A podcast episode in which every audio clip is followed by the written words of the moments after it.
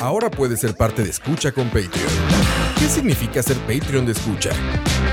Todos los suscritos al Patreon de Escucha tendrán acceso exclusivo a nuestros programas una semana por adelantado y horas después de su transmisión en vivo. Tendrán acceso exclusivo a los programas en vivo en video a través de YouTube. Tu nombre será mencionado en nuestros programas. Y para los Patreon Premium tendremos un artículo de escucha, como gorras y tazas como los que utilizamos en los programas. En Escucha, nos esforzamos mucho por darte contenido variado, divertido, informativo y opinión sin filtros ni censura. Ahora, tú puedes ser parte de esto y ayudarnos a mantener el proyecto creando más y mejores podcasts, donde el más importante de todos es el escucha.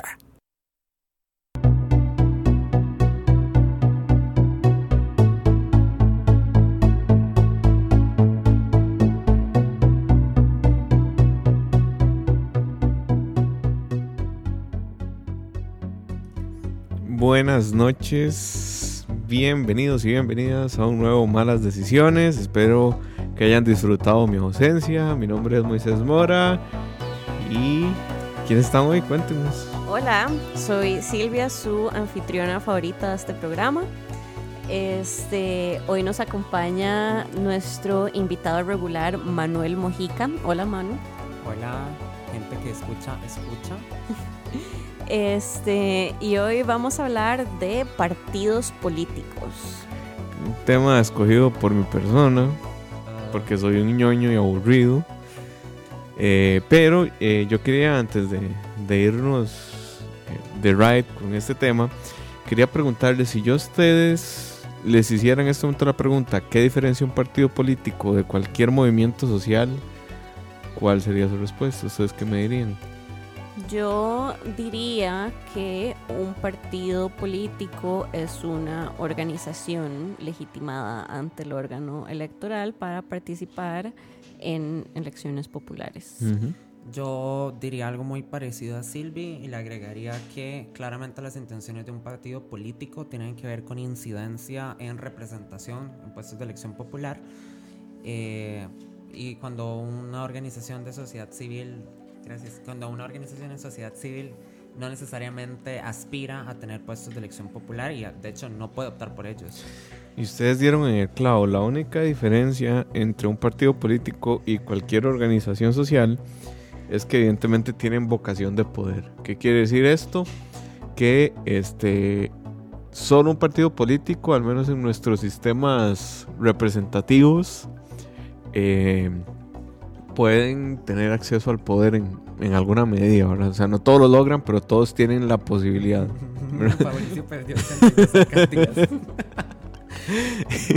pero bueno, eh, más allá del tema este de, de, la diferencia y demás, hoy vamos a hablar un poquito de qué es un partido, cómo se forman en Costa Rica, cuántos tenemos, eh, cómo se, se, se estudian en la academia un poquito, porque eso nos ayuda un poco a, comprender, más allá de, saber que existe el PLN, el PUSC y cualquier partido, el PAC, el Movimiento Libertario, que dice yo creo que ya no existe, pero bueno.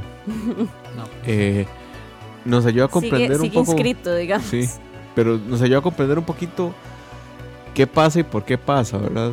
Al, final, este, la gente no se entiende cómo el liberación de antes, socialdemócrata y demás, de un giro al neoliberalismo salvaje con Toño y con Laura Chinchilla y Oscar Arias, ¿verdad? Eh, pero este, para eso vamos a hablar hoy de, los tipos de partidos. Antes me gustaría que Silvi, que ella es experta en la materia, nos explicara cómo se inscribe un partido en este país, ¿verdad? Puedo interrumpir a Silvia. De o sea, un saludo a Manuel Ramírez que dice que por primera, vez, por primera vez nos ve en YouTube. Entonces, un saludo Hola. a Oscar. Hola, Gracias por apoyarnos. Gracias por apoyarnos, sí. Eh, antes de que Silvi hable un poco sobre cómo se conforma un partido político, eh, yo voy a sacar una definición muy aburrida de comunicador, eh, aprovechando que Silvia hace rato dijo que un partido es una organización. Una organización son dos o más personas que, están que las une un objetivo en común. Eh, y como tal, uno pensaría que una organización tiene que ser estratégica en cómo gestiona su comunicación con, todas, con todos sus públicos de interés. En el caso de un partido político, eh, es súper claro que su principal público es el electorado, pues como dijo Moisés hace un rato, siempre van a estar compitiendo por tener acceso al poder representativo y legítimo. Eh, pero también pues hay otros públicos y otras cosas que solo le interesa a la gente aburrida de comunicación política. Dicho, me pareció importante mencionar esto, que son dos o más personas unidas por un mismo objetivo, porque creo que es algo que podemos hablar más al final, como hay un montón de gente en partidos que de fijo ni están unidos ni tienen un mismo objetivo. Y también podemos hablar de organizaciones ciudadanas que si bien no son un partido político, influyen y tienen margen de acción y están organizadas. Exacto.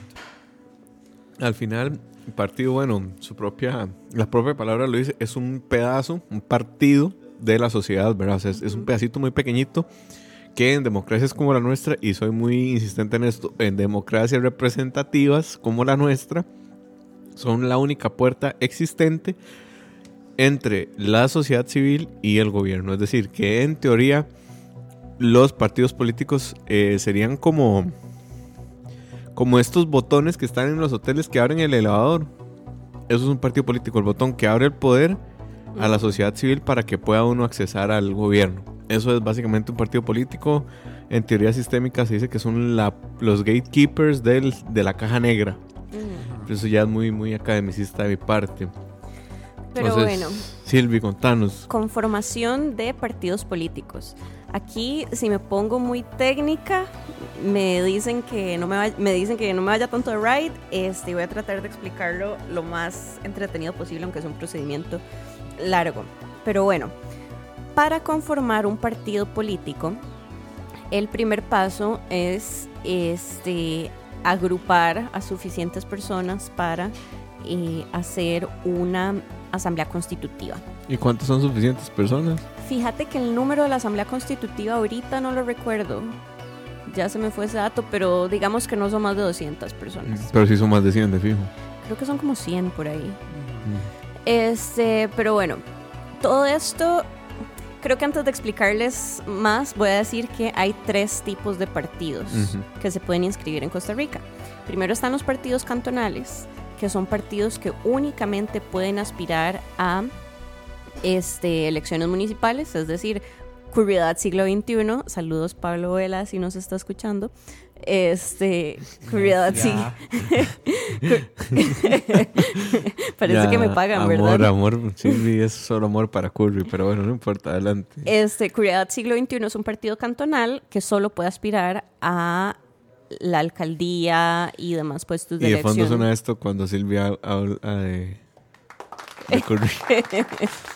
Pa- Tal vez para diversificar un poco podemos mencionar, no sé, auténtico santacruceño, la Gran Nicoya, La Partido Junta del Sol. Escasuseña. Escasuseña, el Partido del Sol, Ajá. Hay uno de San José. Ay, o sea, Hay ya, muchos ya en les San digo, José. sí, no, no, ya les digo cómo se el de los transportistas. ¿no? No, No. hay muchos partidos cantonales. Partido de los taxistas, creo que es. Aquí, por decir algunos, tenemos Acción Cantonal Siquirres, Acción Naranjeña, Acción Quepeña, Alianza por Sarchi. Alan- Alianza Cristiana Santaneña, Moiso, Pele el Ese ojo, Fiu ya está muerto porque no estaba en la papeleta. Avance Montes de Oca, Avante Pocosí, Puriscaleños en marcha, puriscaleños de corazón. Independiente Belemita, qué gran nombre. reciclarte. ¿Es ¿Qué? en serio? Sí, de San- es de San Ramón. Uy, sí, Wow. reciclarte. Wow. Puriscaleños de corazón, Ah. ese es un nombre. Eh, eh, a mí me encantaría que alguien haga un análisis de los nombres de estos partidos como para ver qué tan Tarrazú primero, como para ver qué tan qué tanto incitan al fascismo. tal vez. Sí. ¿Ustedes vieron el, el partido que se llamaba Paco? Sí, en Chepe. gran Súper cosa. gracioso. Y el, y, el, y, el, y, el, y el plan de gobierno era increíble porque no tenía ni pies ni cabeza.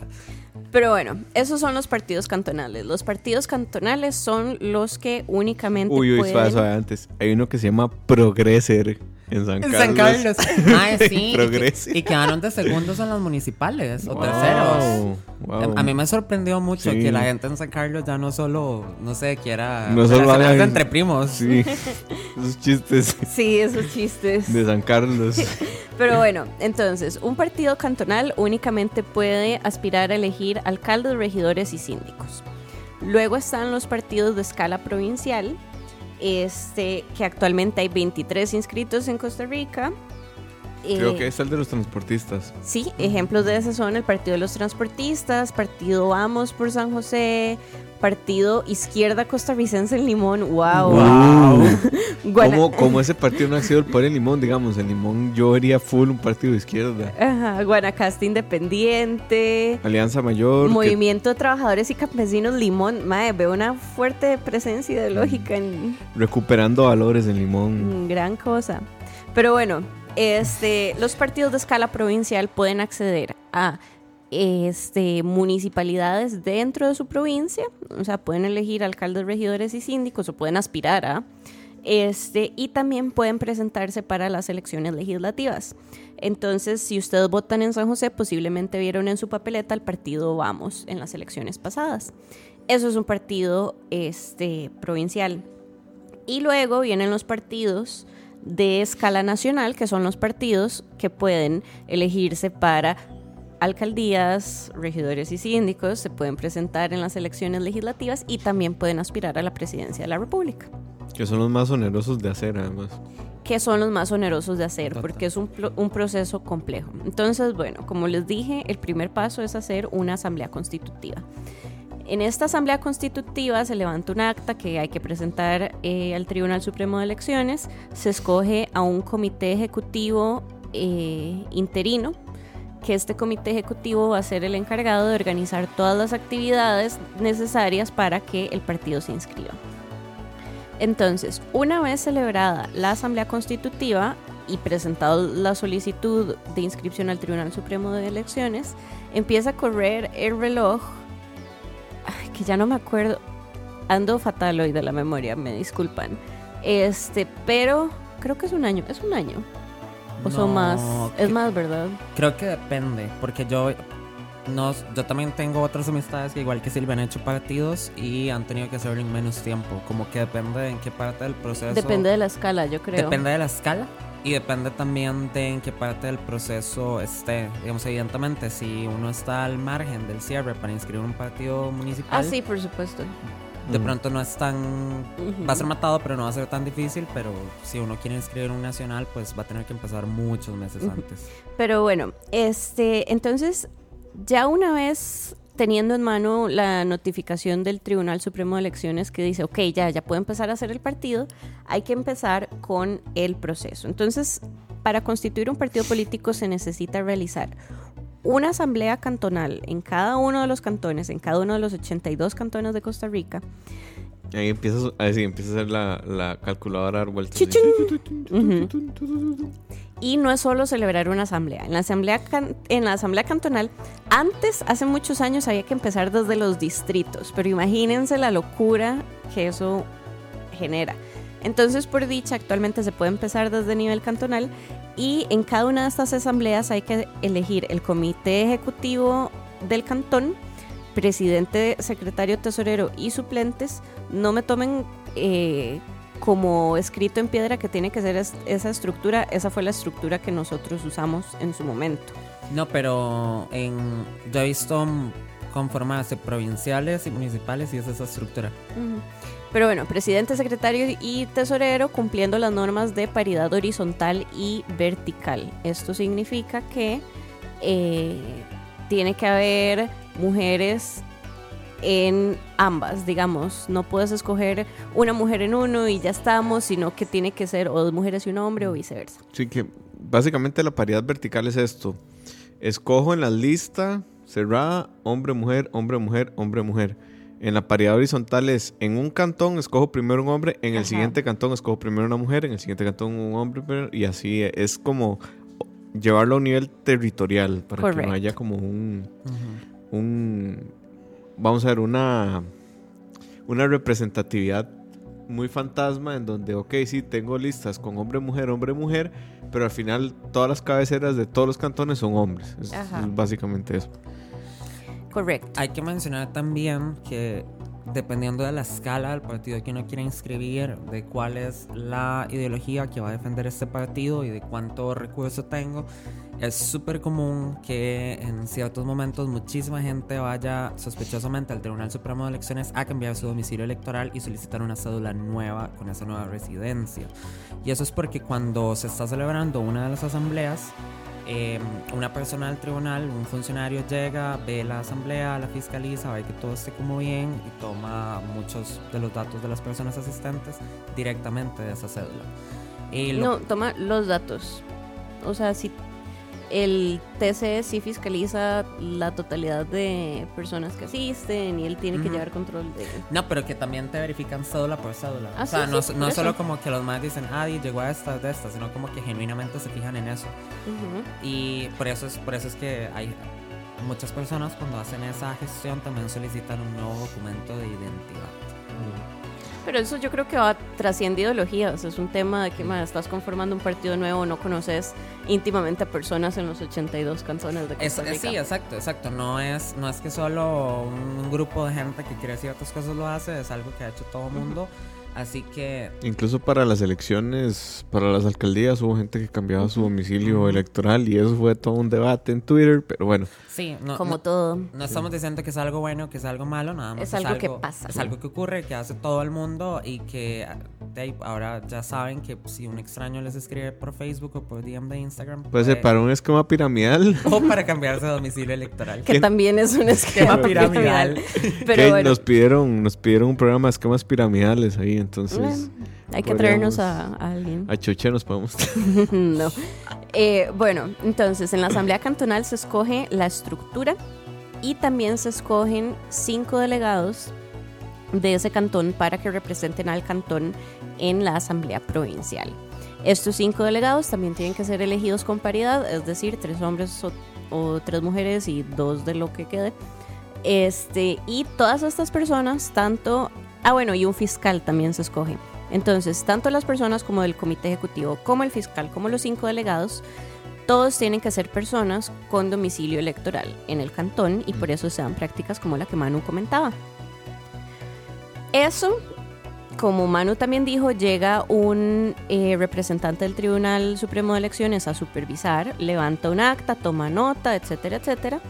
Pero el partido político es responsable de tener un acta propia y enviar este, esa acta al tribunal para que el tribunal pueda emitir ya sea su aprobación o su prevención de la asamblea en caso de que haya que repetirla. Que les digo, en el proceso de constitución de un partido político es una vara de un montón de aprendizaje y hay que repetir un montón de asambleas hasta que uno ya le agarra el tiro.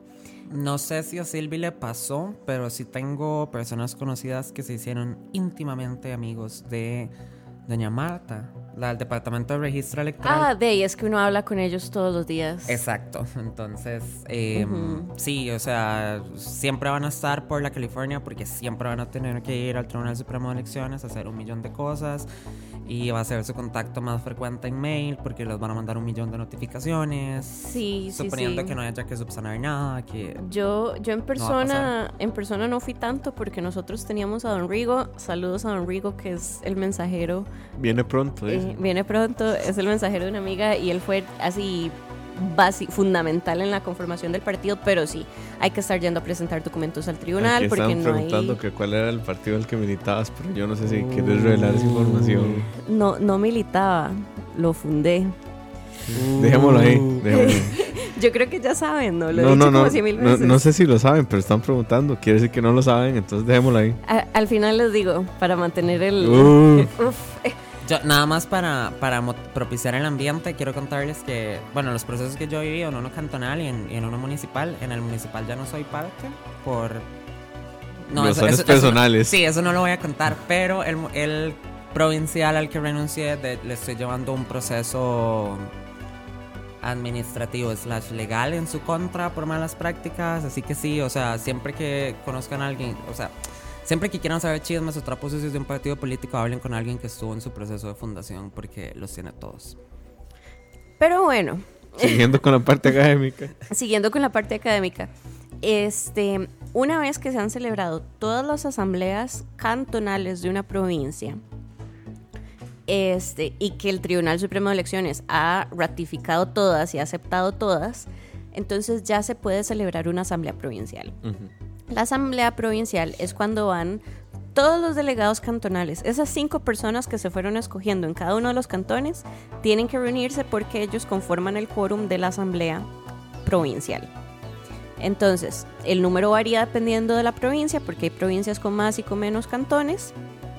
Y en esta asamblea se repite el mismo formato. Se escoge el comité ejecutivo provisional de la provincia, presidente, secretario, tesorero y sus respectivos suplentes, el fiscal y 10 delegados para la Asamblea Nacional.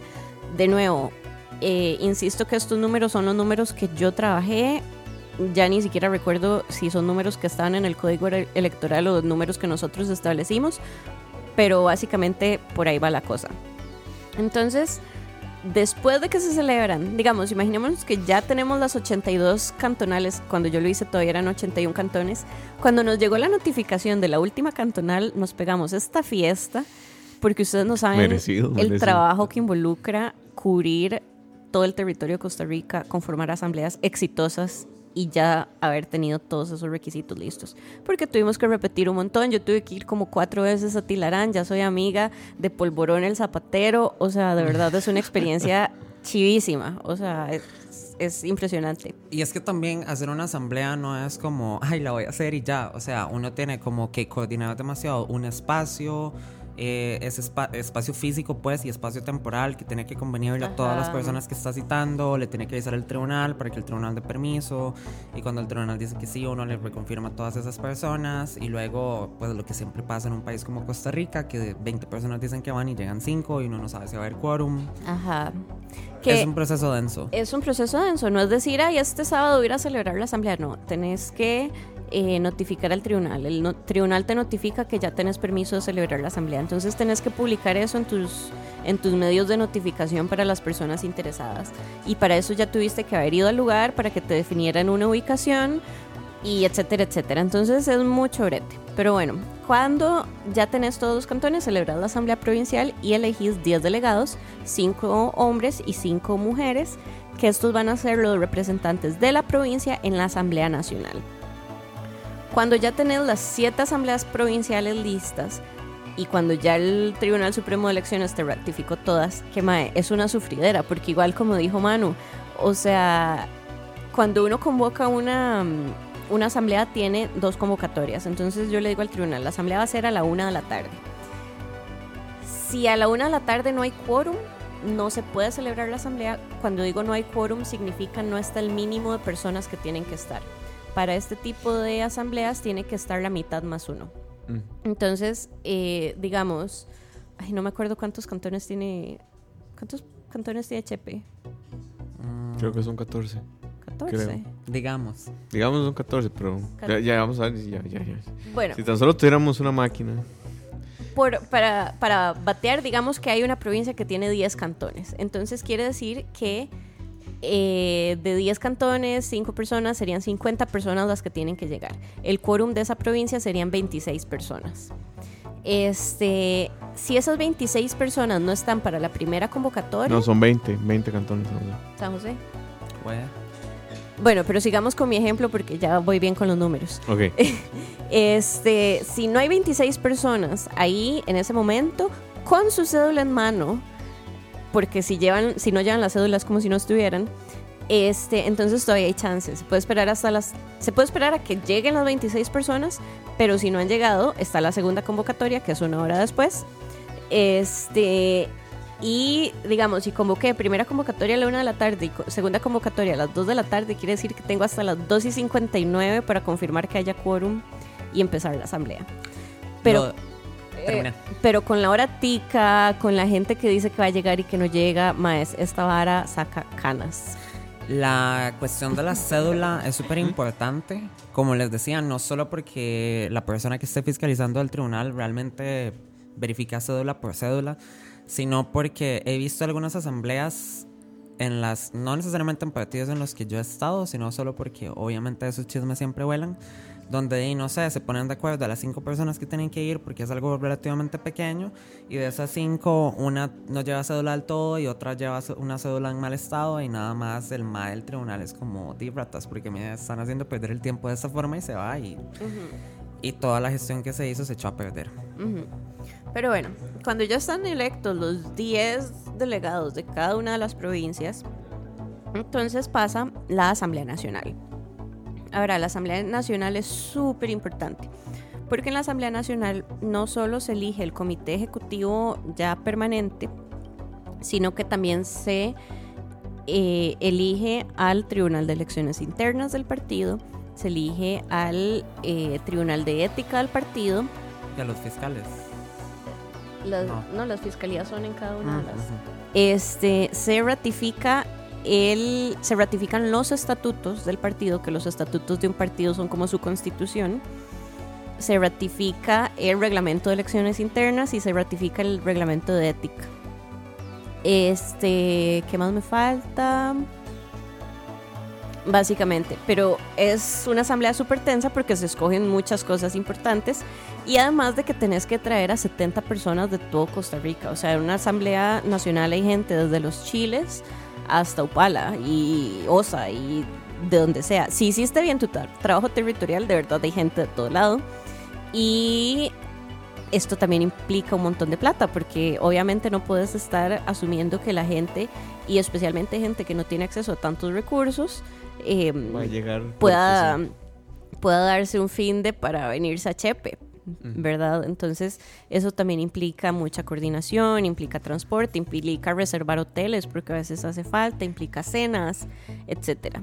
Este, entonces sí, es una gran breteada.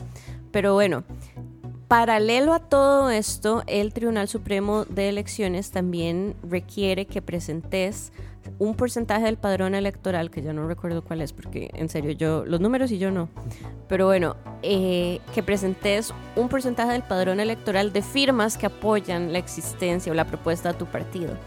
En ese momento yo me acuerdo que tuvimos que recoger como 3.000 firmas, una vara así. Ok, sería... Es como el, entre el 0,5 y el 1%. Como por ahí, sí, sí un montón de firmas y son un montón de firmas en unas boletas que el mismo Tribunal Supremo de Elecciones tiene que sellarte. Entonces, madre, también paralelo a todas las actividades que hagas, tenés que ir diciendo, hey, me firma esta boleta, me firma esta boleta, me firma esta boleta. Porque necesitas presentar este, el acta constitutiva protocolizada, eh, el acta de la Asamblea Nacional protocolizada, con eh, copia de los estatutos, con copia de los reglamentos, este, y este montón de formularios llenos de firmas. Luego de esto, el Tribunal Supremo de Elecciones pasa a conocer todo esto que le presentaste, que ya para este punto, como efectivamente dijo Manu, uno es íntimo amigo de todos porque te han visto llorar en el mostrador como ocho veces.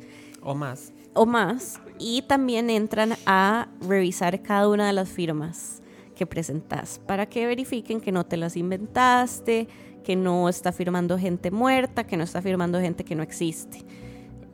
Y una vez que pasa todo, todo, todo, todo este sufrimiento, el Tribunal Supremo de Elecciones te dice, ok, usted es un partido político. Vieron que no era nada fácil.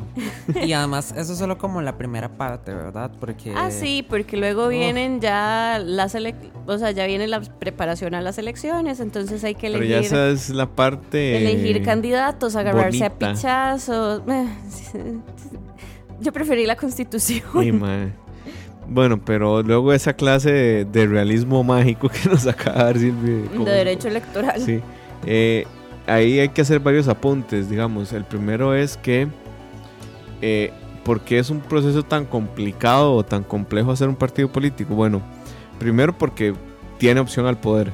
Entonces, eh, tenés que poner, empezar a poner filtros representativos ahí. Y en segundo lugar, bueno, acá hacer comillas. Y en segundo lugar, porque este, al final estás posicionando una agenda que tiene que responder a más de un individuo o más que a una agrupación en específico. Eso no sucede en, la realidad y al final en los partidos políticos el que paga el baile manda. Entonces la idea detrás de todo este proceso burocrático es, bueno, que si quieres hacer un partido nacional, evidentemente es un partido nacional que tenga todo, que haya sido consultado en todo el territorio, pero además que no represente una agenda unipersonal. Porque la idea de tener partidos políticos es contraria completamente a tener una, una línea política unipersonal. Que se cumpla o no es otro Que 100 extrañamente. pesos. Ajá. Sí, ¿verdad? Pero bueno, eso lo podemos ver ahorita como con las formas en las que, o los factores que definen, o uno de los factores que hablan un par de teóricos por ahí, que definen un partido político, ¿verdad? Eh, pero no sé, Manu, querías decir algo. Sí, también que, a ver, cuando ya se conforma un partido político, es, esa organización va a tener una personería jurídica, va a poder acceder a financiamiento. A tener cuentas a tener bancarias. cuentas bancarias, a tener financiamiento en bancos públicos y privados. eh, le van a pagar deuda política si tiene cierto porcentaje de mm, votación Votos. que viene de, de- de los impuestos que todas y todas pagamos. Entonces, y bueno, y hay, un- hay una cantidad de responsabilidades bastante grande. Entonces, no es como solo que si yo ahí estoy aburrido, me voy a armar un partido y mañana voy a dejar los papeles al TCE, sino que creo que es un proceso que está medianamente diseñado como para que uno cada vez que va a ver a Doña Marta piense si realmente quiere hacer eso. Y va a sonar muy raro viniendo de mí, pero creo que es uno de los pocos procesos burocráticos de este país que está bien diseñado porque es el único que sirve que sea así. Sí, es que está hecho para eso. Es, es, un- es el primer filtro. Si tu agrupación no pasó ese primer filtro, mejor hacerte un movimiento social, una organización, una fundación, lo que sea. O Una página en Facebook donde hables papaya. Sí, sí, el diputado 58 ahí. Saludos al diputado 58. Saludos al. Viene ¿cómo la otra semana. Eh, y viene ¿Cómo- pronto. ay, ¿Cómo se llama aquel ridículo el del Alien? Eh, Planeta Político. Planeta Po- no sé Ah. quién es. Sí, se llama Roberto Zamora. Ah, no, yo conozco solo a un diputado 58. Se llama Oscar Campos. No como él escucha, pero se llama Oscar Campos. Eh, ok, luego de estas, de estas discusiones que tenemos, hablemos un poquito de cómo se... o cuáles son las categorías de análisis, al menos a nivel de ciencia política. Porque esto es importante, ahorita van a ver, porque tal vez nos empiezan a escribir un poquito qué conforma un partido político y qué lo hace ser y cómo podrías vos determinar eh, que un partido político es X o Y, ¿verdad? Lo primero que tenemos es que hay, en la historia hay cuatro, digamos, vertientes o cuatro definiciones, dos de ellas se quedaron obsoletas hace un tiempo y las proponía Maurice Duverger, es un teórico político francés, y él decía que hay dos tipos de partidos, los que se crean internamente y los que se crean externamente. Pero esto respondía más a una, a una lógica de dónde surgen los partidos políticos. Al final los partidos políticos surgen en Inglaterra eh, con el tema de los conservadores y los liberales, ¿verdad? Los famosos Tories y los Whigs. ¿verdad? Y estos son los que Duverger dice, estos son los que se crean internamente, es decir, los que salen del Parlamento y hacen una decisión en el Parlamento y dicen, yo soy un partido político ahora.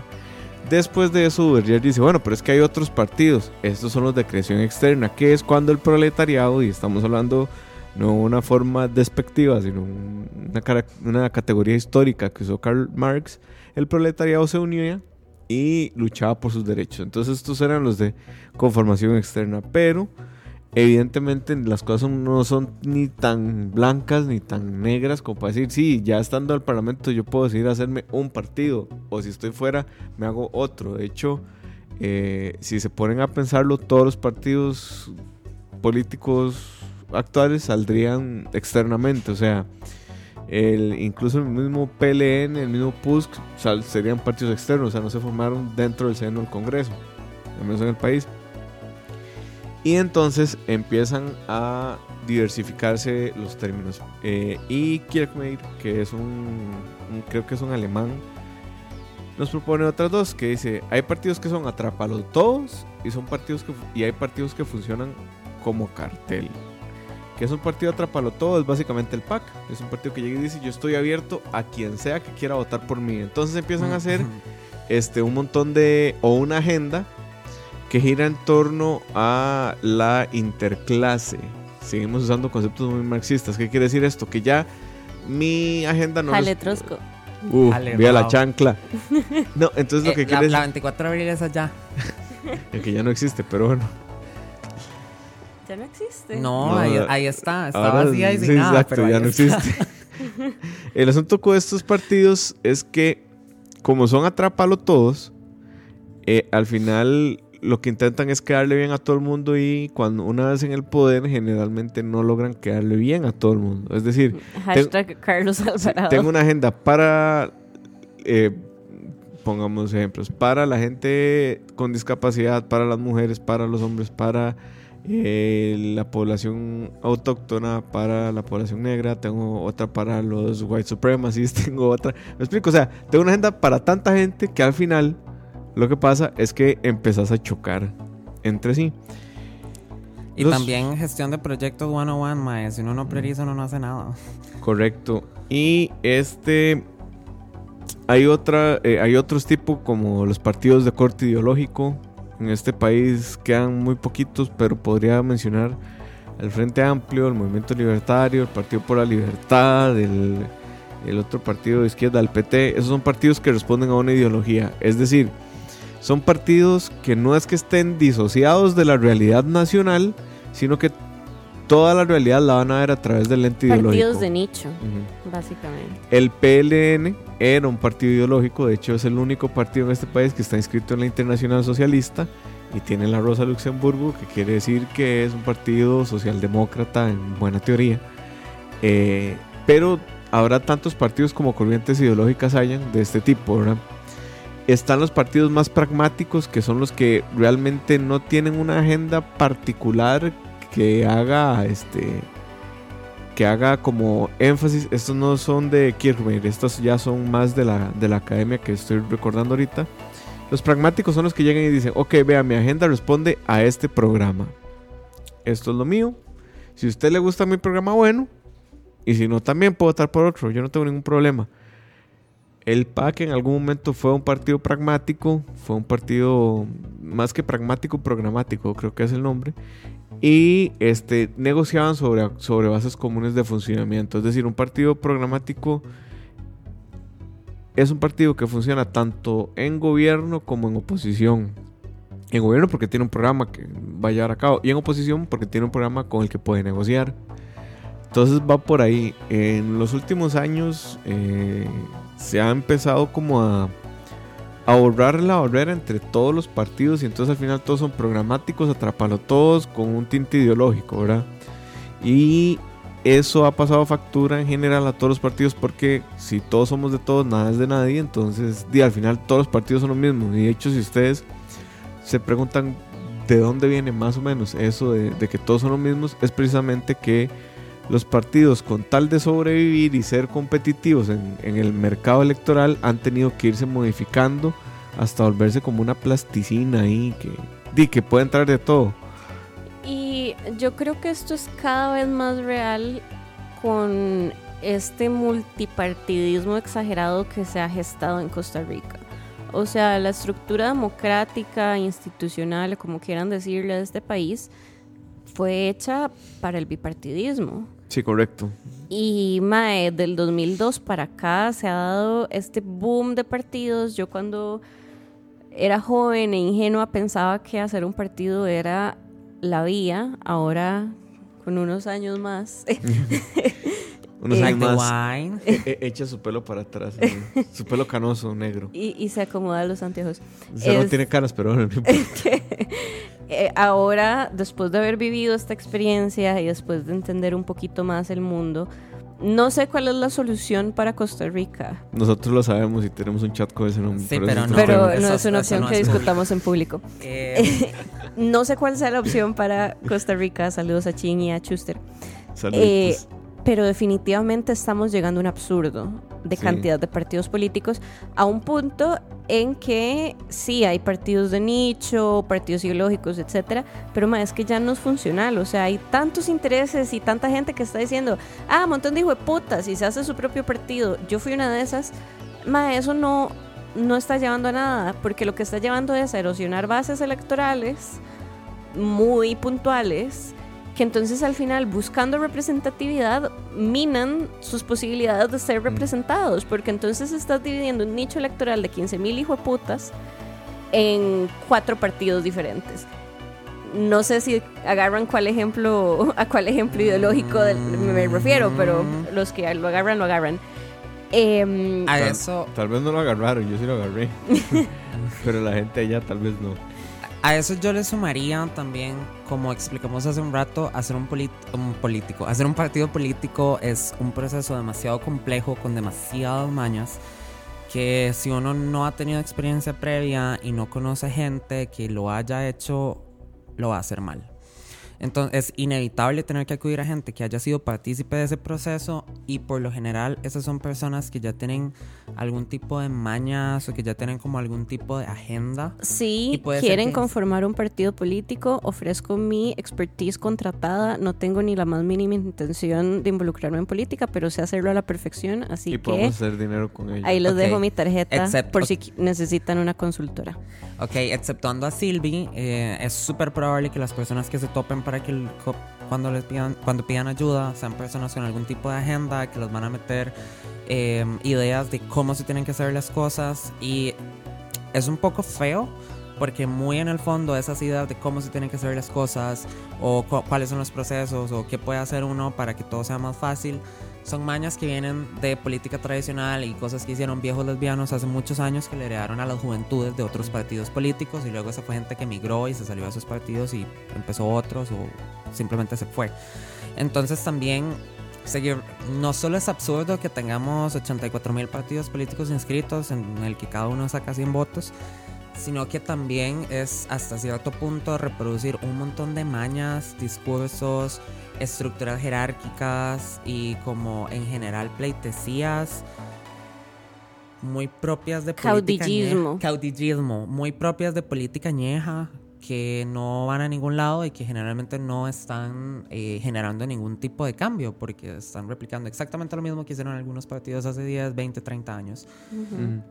Ahí, eh, para el tema de los partidos es importante que uno nunca puede disociar el partido político de la democracia representativa liberal y tampoco podrías disociar la democracia representativa liberal del capitalismo, ¿verdad? O sea, son, son como un, un- un triple ente ahí. un triple ahí que no podrías eh, separar, entonces de ahí tiene sentido que haya toda esta lógica jerárquica, burocrática, patriarcal para acceder al poder, porque al fin y al cabo responde a un sistema que en buena medida reproduce todos estos, estos estereotipos, ¿verdad? Siguiendo con los partidos, eh, hay un teórico que proponía tres categorías de análisis. Ahorita me disculpa que no recuerdo el nombre, pero este teórico decía, "Mae, si usted quiere entender los partidos políticos, usted tiene que verlos bajo estas tres lupas. La primera es eh, su agenda ideológica, eh, y aquí no estoy hablando de si es comunista, socialista y más, sino qué es lo que quiere hacer al final, cuál, cuál es su norte. La segunda es la democracia interna. Eso quiere decir qué tanto podía la gente de las bases movilizarse hacia un puesto que pudiera tener algún tipo de representación. Es decir, qué tanto yo, Moisés Mora, afiliado al partido Patitos Plus Plus, podía acceder a un puesto de candidatura en una asamblea en una asamblea legislativa nacional, ¿verdad? O que tanto yo en calidad de, no sé, coordinador de las juventudes realmente tengo poder de incidencia en la Asamblea Nacional. Iba, iba a tirar un, un hachazo, pero. Y el, hachazo fue muy, muy específico. y el tercero y el tercero es la transparencia, es decir, qué tanto el partido frente a sus bases tenía la correcta comunicación para decirles hicimos esto, esto, esto, esto. Esas son como tres categorías súper básicas, pero súper fuertes que te permitan analiz- analizar cualquier partido político. ¿verdad? Mauricio, Y- yo creo que a la luz de esto que estás comentando, voy a leer una pregunta de Alberto Salas 2. Hola, Beto. Mm, de todos. Beto 2. Dice, ¿la figura de partido político tradicional se está agotando en su funcionalidad? Vamos a ver, yo no creo que se esté agotando en su funcionalidad porque siguen siendo funcionales para lo que son, que es para acceder al poder. Si la Asamblea Legislativa, si el Poder Ejecutivo y si el Poder Judicial, que evidentemente aquí no entran los partidos, pero bueno, al fin y al cabo sí tienen algún tipo de peso ahí, funcionan o no, es otros 100 pesos. Pero para acceder al poder, siguen funcionando y funcionan súper, súper bien. Que a mí me encantaría que aquí se pudieran tener candidaturas independientes para la asamblea. Listas abiertas individuales Mm, o no- candidaturas no solo- individuales. Sí, listas abiertas, sí, de fijo. Mm. Pero candidaturas independientes, mae. Mm. Yo, Silvia Chavarría, hacer lo que el Tribunal Supremo de Elecciones me diga para ser eh, candidata a diputada por San José y hacerlo sin ningún partido político. Digamos, yo, yo, yo sería como de esa tesis si no fuera porque la evidencia empírica nos dice que cuando hay candidaturas individuales, lo que pasa es que la representación se hace monotemática. Es decir, generalmente cuando hay una candidatura individual, la gente con más plata, de cierto perfil que es el dominante en el, en el, ideario cultural y que tiene cierto cierto estatus, son los que generalmente acceden al poder. ¿Y vos te parece que la estructura, o sea, entiendo, no. entiendo Ajá. académicamente esa justificación, pero te parece que en la realidad sea algo distinto con el sistema que tenemos? No sé si es algo distinto, pero al menos da más chances. Ah, Y, y sobre todo con el sistema de consciente y subconsciente, ¿verdad? Mm, Yo diría que la evidencia empírica nos dice que el- hay que repensar la democracia. Porque hay un montón de viejos lesbianos. No, pero de- viejos lesbianos vas a encontrar en democracia y en dictadura, digamos, en los dos únicos No en la mía. sistemas políticos No posibles. Solo, Saludos. Saludos a todas las saludos. personas que- No, y de fijo hoy se cuela más de uno, ese es el problema. Pero a lo que voy es que, digamos, yo no me casaría con la idea de, de candidaturas individuales por eso. Digamos, por eso llegó este señor expresidente de Panamá que está procesado como 200 mil veces y ya me- no me acuerdo su apellido, que el más es dueño de, de todos los supermercados de Panamá y nada más dijo, bueno, quiero ser presidente y compró su presidencia. Así ya, literal. Bueno, Johnny Araya, mae. Johnny Araya es ¿Qué- un ejemplo... ¿Qué, Es un ejemplo claro de cuando un caudillo supera qué, qué diversidad le Ah, ha la dado? causa estructura, sí, correcto. Le ha dado el sistema de partidos políticos a la municipalidad de San José, a nuestro distrito central, mae. Ahora imagínate si fuera con listas individuales, con candidaturas individuales. Yo no creo que una cosa vaya en perjuicio de la otra, mae. Yo creo, a ver, es bien difícil y es bien difícil organizarse y es bien difícil conseguir el support y con support me refiero a plata, este, porque sin plata no haces nada. Mae, que a mí no me parece que primero las candidaturas independientes vayan a pasar a ser una mayoría. No, es probable que no. No. O sea, siempre va a ser Dependerá un del candidato. candidato ahí X, un par de candidatos con mucha suerte. Dependerá Y- mucho del candidato, digamos. Y no niego el perfil que vos describís, pero mae, el sistema tradicional de partidos, aún con la paridad, sigue tirando los mismos patrones, ¿verdad? Entonces, Sí, pero te pongo un ejemplo. Eh, si pudieras hacer listas, eh, candidaturas individuales, tendrías más de un Johnny Araya, muy probablemente, no solo en los cantones, sino en las diputaciones, que responderían a una, a una agenda en específico, ¿verdad? Yo ahí me confío mucho en que probablemente esas personas nada más sean tengan tanto nivel de privilegio que están acostumbradas a que cualquier capricho lo pueden comprar, que no entienden que una elección no se puede comprar como se compran otras cosas y que probablemente hagan campañas pésimas y se peleen el culo Bueno, y saquen 10 votos. y también un, Bueno, más o menos, Oscar Arias, di- un, un mecanismo. A ver, eso es diferente. No, pero un mecanismo de control democrático es que no te puedes elegir sucesivamente. Por ejemplo, aquí no, reelegir sucesivamente. Aquí no tenemos carrera parlamentaria. Mm, que a mí me parece terrible, pero eso es otro tema. A mí me encantaría tener carrera parlamentaria si pudiéramos votar por las personas. Sí, ese podría ser una como un atenuante del del como de la ¿cómo decirlo? de la perpetuación del ¿Sabes poder. qué pero programa deberíamos hacer? Ajá. Deberíamos invitar a Abril Gordienko para que nos hable sobre su propuesta. Yo no la conozco, pero si vos Sí, la a- conoces. Abril Gordienko, bueno, yo no la conozco tampoco, solo de, de Twitter, ¿eh?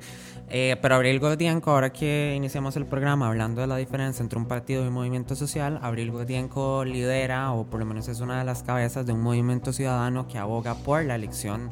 eh, no voy a decir, no es individual, pero sí es como un poco más abierta y Sí. transparente de diputaciones. Básicamente la propuesta de... Es la de mm, Ciudadanos algo. Ajá, hagamos el cambio ya, una cosa así ok, se llama. pero digamos que si la Cero invitamos si, si la invitamos a ella, invitamos a Evo también porque Evo está completamente en contra de esa propuesta. Ok, pero bueno, para explicarles, es este, una propuesta que pretende reformar la forma en la que escogemos diputados y esta propuesta es para poder elegir listas abiertas. Obviamente cambiaría el número de diputaciones. Y hacerlo de los distritos electorales. Ajá, y sí, es una reforma profunda la que ella propone, pero muy interesante, muy, muy interesante.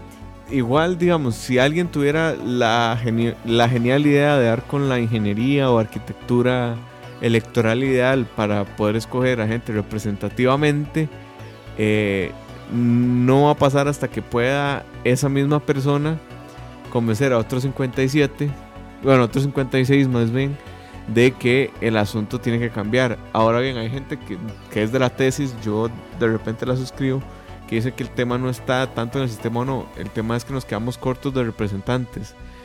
digamos, la constitución establece un número de diputados por cantidad de gente en el país y ese número no se ha tocado desde el 80 creo y deberíamos tener casi el doble de diputados. Ustedes van a decir, ay, pero el doble de gente va a ganar. No. Doble, hijo de puta. Sí, sí, ratas, no sé qué. No, no. Lo que pasa con el doble de diputados es que empezás a abrir un poquito más la puerta para más representatividad y abrir las puertas a otros tipos de negociaciones. ¿Se va a volver más complejo el asunto? Definitivamente. Pero cualquier democracia. cualquier democracia. Civilizada, la, democracia es, cara, es carísima. Es carísima. Maes, o sea, si ustedes un día ya no, están hartos de escuchar música en el brete, pongan el Parlamento inglés, maes. Es una vara bellísima de ver. Yo me lo he hecho con palomitas porque es un show pero ma, es súper complejo ver cómo se maneja esa vara y, de, eso es una democracia súper civilizada. O bueno, un, miércoles eh, pongan el canal de la Asamblea Legislativa por la tarde y vean control político y también vean el nivel de discusiones y que también hay en agarren palomitas. Y agarren palomitas porque eh, es aún mejor. Pero ah, eso que decía Moiso, eh, sí, pues puede salir muy bien y puede salir muy mal. Puede salir bien porque de pronto un partido que no sabía que iba a quedar electo y al final termina sacando no 14, sino 28 representantes en la asamblea. Se imagina el este, desastre. Todo termina siendo catastrófico y fatal y terrible, pero de pronto, em, de pronto eso también podría darle la oportunidad a mentes diferentes, más tal, mm, no quiero insultar a nadie, otro tipo de gente que pueda estar ahí, que pueda dar otro tipo de discusiones, que pueda defender otros temas, que tal vez hasta en vez de como ocurre ahorita en algunas fracciones, que es, no sé, si somos cinco diputados, usted agarra estos temas, yo estos y yo estos, aunque nunca hayamos trabajado en nada similar, sino que tal vez podría haber verdaderos mm. expertos legislando. Que, eso es lo bueno de la carrera parlamentaria. La carrera parlamentaria le permite a un diputado tener un verdadero expertise en el tema. Eh, quiero leer una pregunta de Cuca porque está interesante. Dice Cuca, yo siempre me he preguntado si es posible hacer que los candidatos a presidente lo intenten solo una vez, algo así como que si ganan los votos en blanco, todos esos candidatos no pueden volver a intentarlo.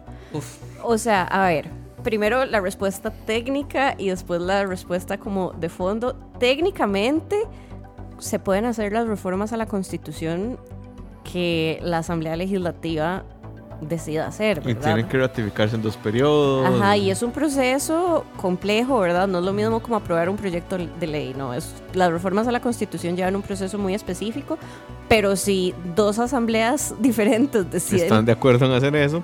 Pues se puede hacer. Ahora, yo no sé, yo no sé si ponerle ese tipo de límites... No, mi límite estaría en la reelección presidencial, la verdad. ¿En la reelección consecutiva? No, en la reelección en general.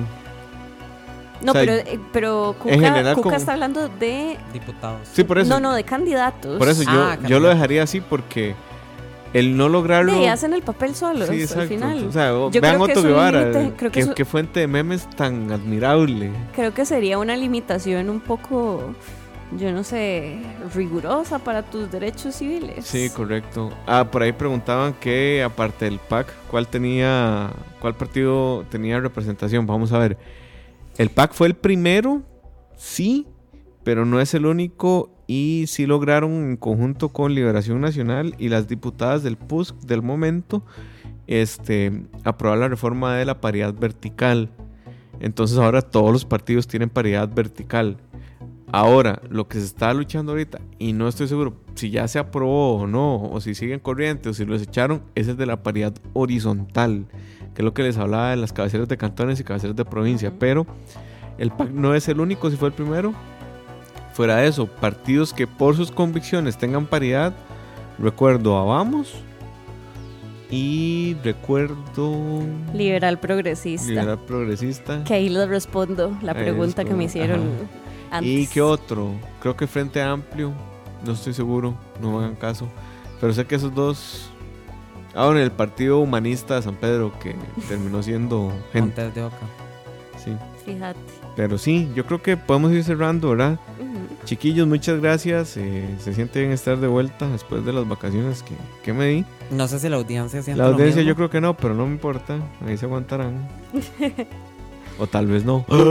Eh, Chan, chan, Chan, chan. Gracias por escucharnos. Gracias a nuestros Patreons por hacer esto posible. No sé si Moiso no, va a leer. No, no los puedo poner, me disculpan porque eh, cambiaron la interfaz, entonces no tenemos la plantilla. Pero ahí se ven perros. Ah, suave, suave. Antes de que cerres, eh, Ajá. Silvi leyó comentarios eh, de la plataforma de escucha, pero en YouTube también había como comentarios interesantes. Y me gustaría que le demos un saludo particular a M. Andre, que dice que somos sus influencers en Twitter. Saludos. Saludos. Y que creo que me piropeó, pero no estoy seguro. Igual, de todas formas, saludos. Puedes mandarle un DM. Pueden mandarme un DM.